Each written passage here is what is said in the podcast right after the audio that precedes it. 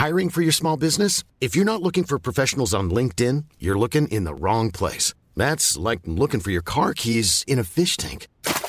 LinkedIn helps you hire professionals you can't find anywhere else, even those who aren't actively searching for a new job but might be open to the perfect role. In a given month, over 70% of LinkedIn users don't even visit other leading job sites. So start looking in the right place. With LinkedIn, you can hire professionals like a professional. Post your free job on linkedin.com slash people today.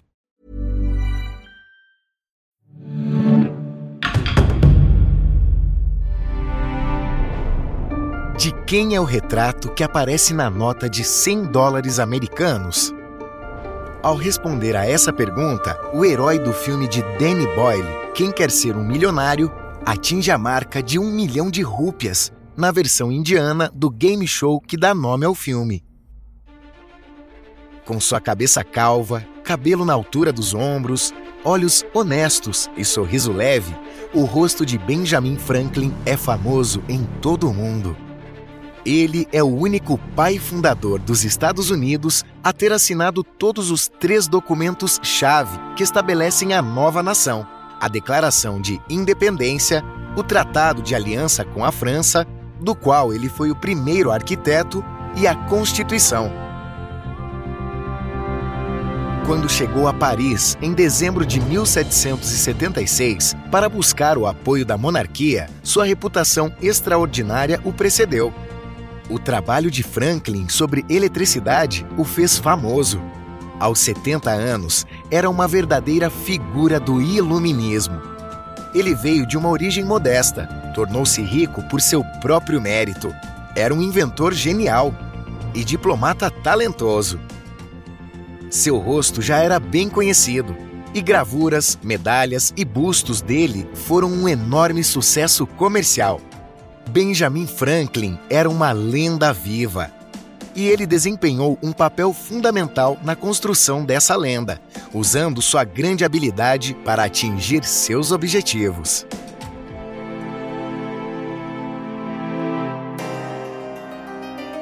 Você está ouvindo Ecos da História por Trás das Lendas, o podcast que conta a verdadeira jornada de alguns dos personagens mais lendários da história. Enquanto a franquia Assassin's Creed completa 15 anos, viaje de volta por 2.500 anos de história para conhecer os homens e mulheres cujo destino os levou à grandeza. Descubra suas histórias e traga suas lendas de volta à vida.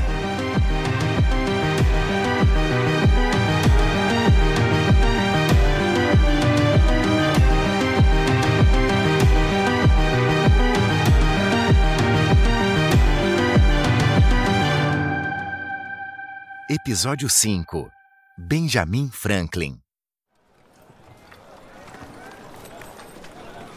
Benjamin Franklin nasceu em 17 de janeiro de 1706 em Boston, Massachusetts, numa família pobre de colonos protestantes da Inglaterra. Benjamin, que leu a Bíblia com apenas 5 anos, era um ávido apreciador de livros, mas ele teve que deixar a escola aos 10 anos para ajudar sua família. Aos 12 anos, para ganhar a vida, tornou-se aprendiz de seu irmão mais velho, James, dono de uma gráfica.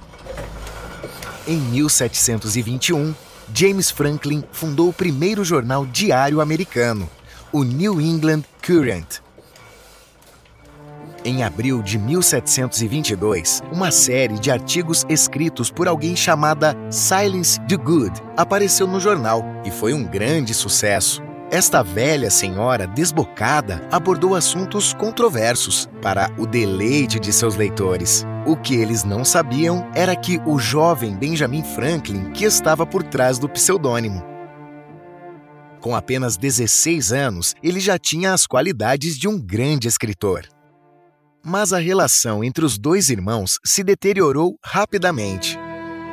Cansado do ciúme e do bullying físico de seu irmão mais velho, Benjamin deixou Boston e chegou a Filadélfia, Pensilvânia, em 6 de setembro de 1723.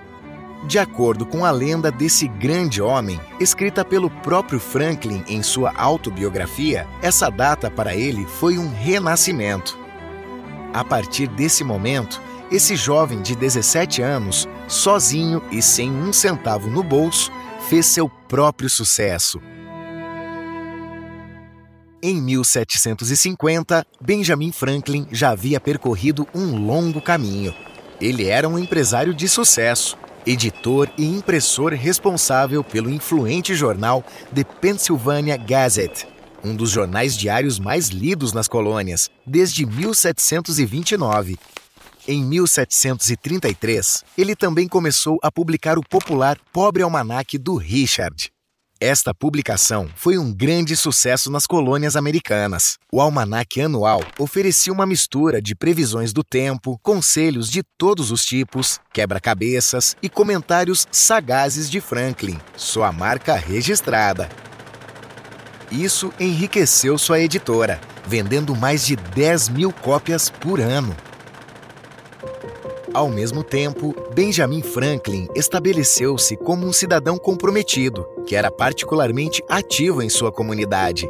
Em 1727, ele formou o Junto, uma associação filantrópica de empresários na Filadélfia, criando uma das primeiras bibliotecas públicas da América em 1731 e a Universidade da Pensilvânia em 1749. Nessa época, Franklin começou a se dedicar totalmente à sua verdadeira paixão, a ciência. Ele era fascinado pela eletricidade. Em 1751, ele enviou uma carta à Royal Society, a prestigiada Sociedade Erudita de Londres, que o tornou famoso em toda a Europa. Ela continha uma hipótese de que o raio era elétrico e descreveu um experimento para provar isso. Em junho de 1752, o cientista realizou seu famoso experimento. Ele fez uma pipa para voar em um céu durante uma tempestade, prendendo um arame no topo e amarrando-o ao chão com um fio de cânhamo molhado. No cordão, ele amarrou uma chave isolada com um fio de seda, a qual ele segurava na mão. Quando um raio atingiu a pipa, faíscas voaram pela chave. Com base nessa observação, Franklin inventou o para-raios, que rapidamente se espalhou. No ano seguinte, a Royal Society concedeu-lhe a medalha Copley, seu prêmio de maior prestígio. Após 1757, Franklin constantemente passava tempo na Inglaterra. Ele foi eleito para a Assembleia da Pensilvânia em 1751 e foi escolhido para representar seus interesses em Londres. Isso significava que Franklin estava na Europa quando a crise da Lei do Selo de 1765 estourou. Adotada pelo parlamento britânico, a lei exigia que os colonos americanos pagassem um imposto de selo por toda uma série de documentos legais, jornais e anúncios. Ela foi incrivelmente impopular e levou a protestos violentos. Manifestantes enforcaram e queimaram bonecos representando cobradores de impostos. Em fevereiro de 1766, Franklin falou no parlamento em Londres sobre a crise. Quando perguntado se a intervenção militar acalmaria a situação, sua resposta foi categórica. Tal ação produziria uma rebelião generalizada. O parlamento recuou e a lei do selo foi revogada no mês seguinte. Mas a falha entre o governo de Londres e as colônias foi estabelecida. Esta situação preocupava Franklin, que ainda era leal nesta fase ele não podia imaginar a existência das colônias fora do Império Britânico. Sua posição mudou gradualmente nos anos seguintes. Em 1773, cartas alarmantes do governo britânico da colônia de Massachusetts foram publicadas em um jornal de Boston. Benjamin Franklin estava por trás desse movimento tendo se tornado vice-diretor-geral dos Correios para as colônias da América do Norte britânica em 1758. Ele interceptou as cartas comprometedoras e revelou ao público os planos repressivos do governo para limitar as liberdades dos colonos. Essa revelação foi a centelha que acendeu o fogo da Revolução, e isso, junto com outras medidas impopulares, levou à festa do chá de Boston. Em 16 de dezembro de 1773, os Filhos da Liberdade, colonos insurgentes, jogaram 342 baús de chá da Inglaterra no porto da cidade. Na sequência, Franklin foi convocado perante o conselho privado do rei da Inglaterra. Por uma hora, ele foi humilhado publicamente. Ele foi tratado como um ladrão por ter levado as cartas e foi responsabilizado pelos eventos em Boston. Em março de 1775, ele deixou a Inglaterra para sempre. Quando ele chegou a Filadélfia, a Revolução Americana havia começado e a luta se agravou. Ele foi escolhido para representar a Pensilvânia no Congresso Continental, o órgão de governo conjunto das 13 colônias revolucionárias. Em 21 de junho de 1776, Franklin recebeu uma carta de Thomas Jefferson, seu equivalente da Virgínia, no Congresso ela continha um rascunho da Declaração de Independência. Benjamin Franklin fez algumas pequenas mudanças estilísticas antes de a devolver ao remetente. Após algumas modificações, este texto, escrito por Jefferson, foi adotado por todos os delegados em 4 de julho de 1776, criando os Estados Unidos da América.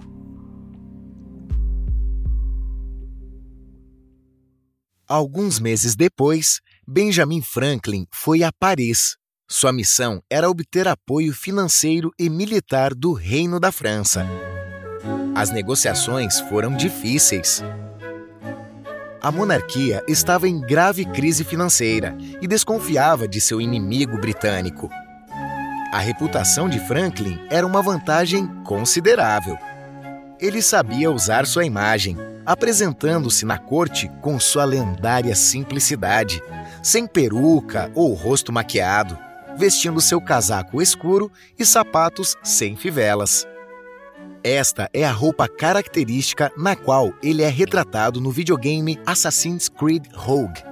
Situado em dezembro de 1776, o herói Shai Patrick Cormac deve se infiltrar na corte de Luís XVI para completar a missão final do jogo. Franklin, que tem acesso ao Château de Versalhes, o ajuda a entrar. Embora Franklin tenha sido um sucesso sensacional com a elite parisiense, ele ainda precisava de uma vitória militar americana. Sem isso, os franceses não se juntariam à guerra. Em 4 de dezembro de 1777, ele finalmente recebeu a tão esperada notícia. Alguns meses antes, os americanos forçaram as tropas britânicas a se renderem em Saratoga. Em 6 de fevereiro de 1778, o Tratado de Aliança com a França foi assinado. Os franceses então lutaram ao lado dos americanos em sua guerra de independência. Graças a esse apoio, o exército do general Washington obteve uma vitória decisiva em Yorktown em 19 de outubro de 1781. Franklin não voltou aos Estados Unidos imediatamente. Ele permaneceu na Europa por um tempo para negociar a paz com os britânicos. Em 3 de setembro de 1783, o Tratado de Paris foi assinado. Benjamin Franklin retornou a Filadélfia como herói em 14 de setembro de 1785. Apesar de sua idade avançada, ele estava com 70 anos e saúde frágil. Ele foi escolhido para representar a Pensilvânia na Convenção da Filadélfia, que foi responsável pela elaboração da Constituição dos Estados Unidos. Após longas discussões, este texto histórico foi finalmente adotado em 17 de setembro de 1787. Benjamin Franklin adoeceu e morreu alguns anos depois, em 17 de abril de 1790. Apesar de solicitar uma cerimônia modesta, 20 mil pessoas compareceram ao seu funeral, na Filadélfia. Um ano depois, a autobiografia póstuma deste grande homem foi publicada. Através deste livro, que foi um sucesso imediato, Franklin apresentou uma imagem de si mesmo como um homem autossuficiente. Mostrado desta forma, Franklin é provavelmente uma das primeiras encarnações do sonho americano. O mito é equivocado, claro. A realização pessoal desempenhou um papel fundamental em sua vida, mas não explica tudo. O jovem Franklin devia seu aprendizado ao irmão, e suas realizações editoriais foram inspiradas principalmente em sucessos anteriores. O Pennsylvania Gazette, por exemplo, imitou em grande parte o Spectator, um jornal britânico que Franklin admirava. E mais tarde, dentro do Junto, o clube filantrópico da Pensilvânia, o empresário obteve benefício de uma rede de parceiros ricos para realizar seus ambiciosos planos. E mesmo no campo científico, a contribuição de Benjamin Franklin deve ser reavaliada. O mito de um inventor genial, celebrado em ambos os lados do Atlântico, minimizou a contribuição crucial de outros cientistas. John Frick, na Grã-Bretanha, e Johann Heinrich Winkler, na Alemanha, apresentaram a hipótese de que o raio era elétrico antes dele. O mesmo vale para o experimento realizado pelo francês Thomas François Dalibard em 10 de maio de 1752. Dalibard foi a primeira pessoa a demonstrar a existência de uma carga elétrica nas nuvens, várias semanas antes do lendário experimento da pipa.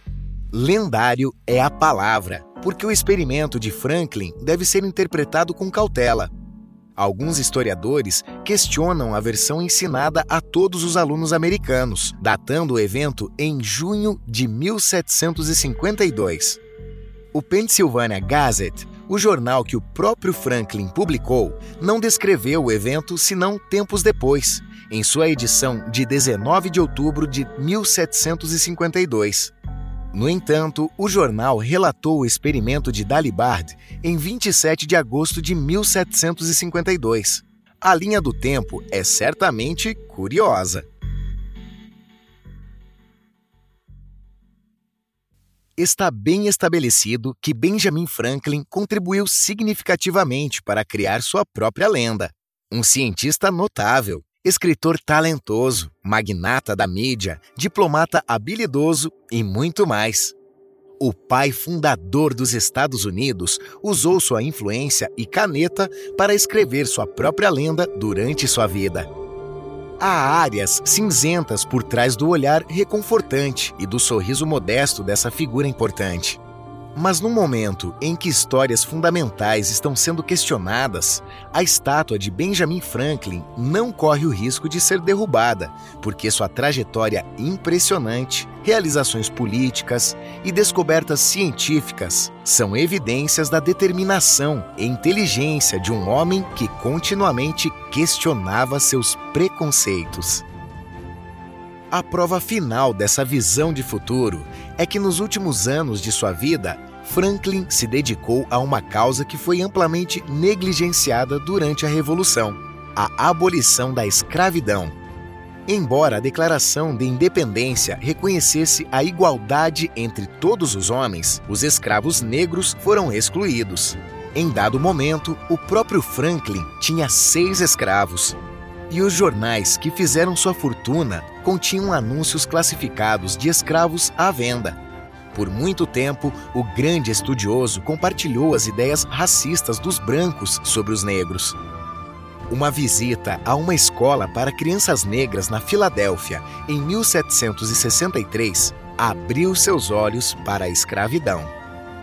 Ele então qualificou aquilo como uma degradação atroz da natureza humana em 1790, como presidente da Sociedade de Abolição da Pensilvânia, Franklin colocou seu peso por trás de uma petição ao governo federal para proibir a escravidão. Não foi bem sucedido. Os Estados Unidos não aboliram a escravidão até 1865. Embora Benjamin Franklin não tenha vencido esta batalha durante sua vida, aqui, novamente, ele pôde afirmar ter sido um pioneiro.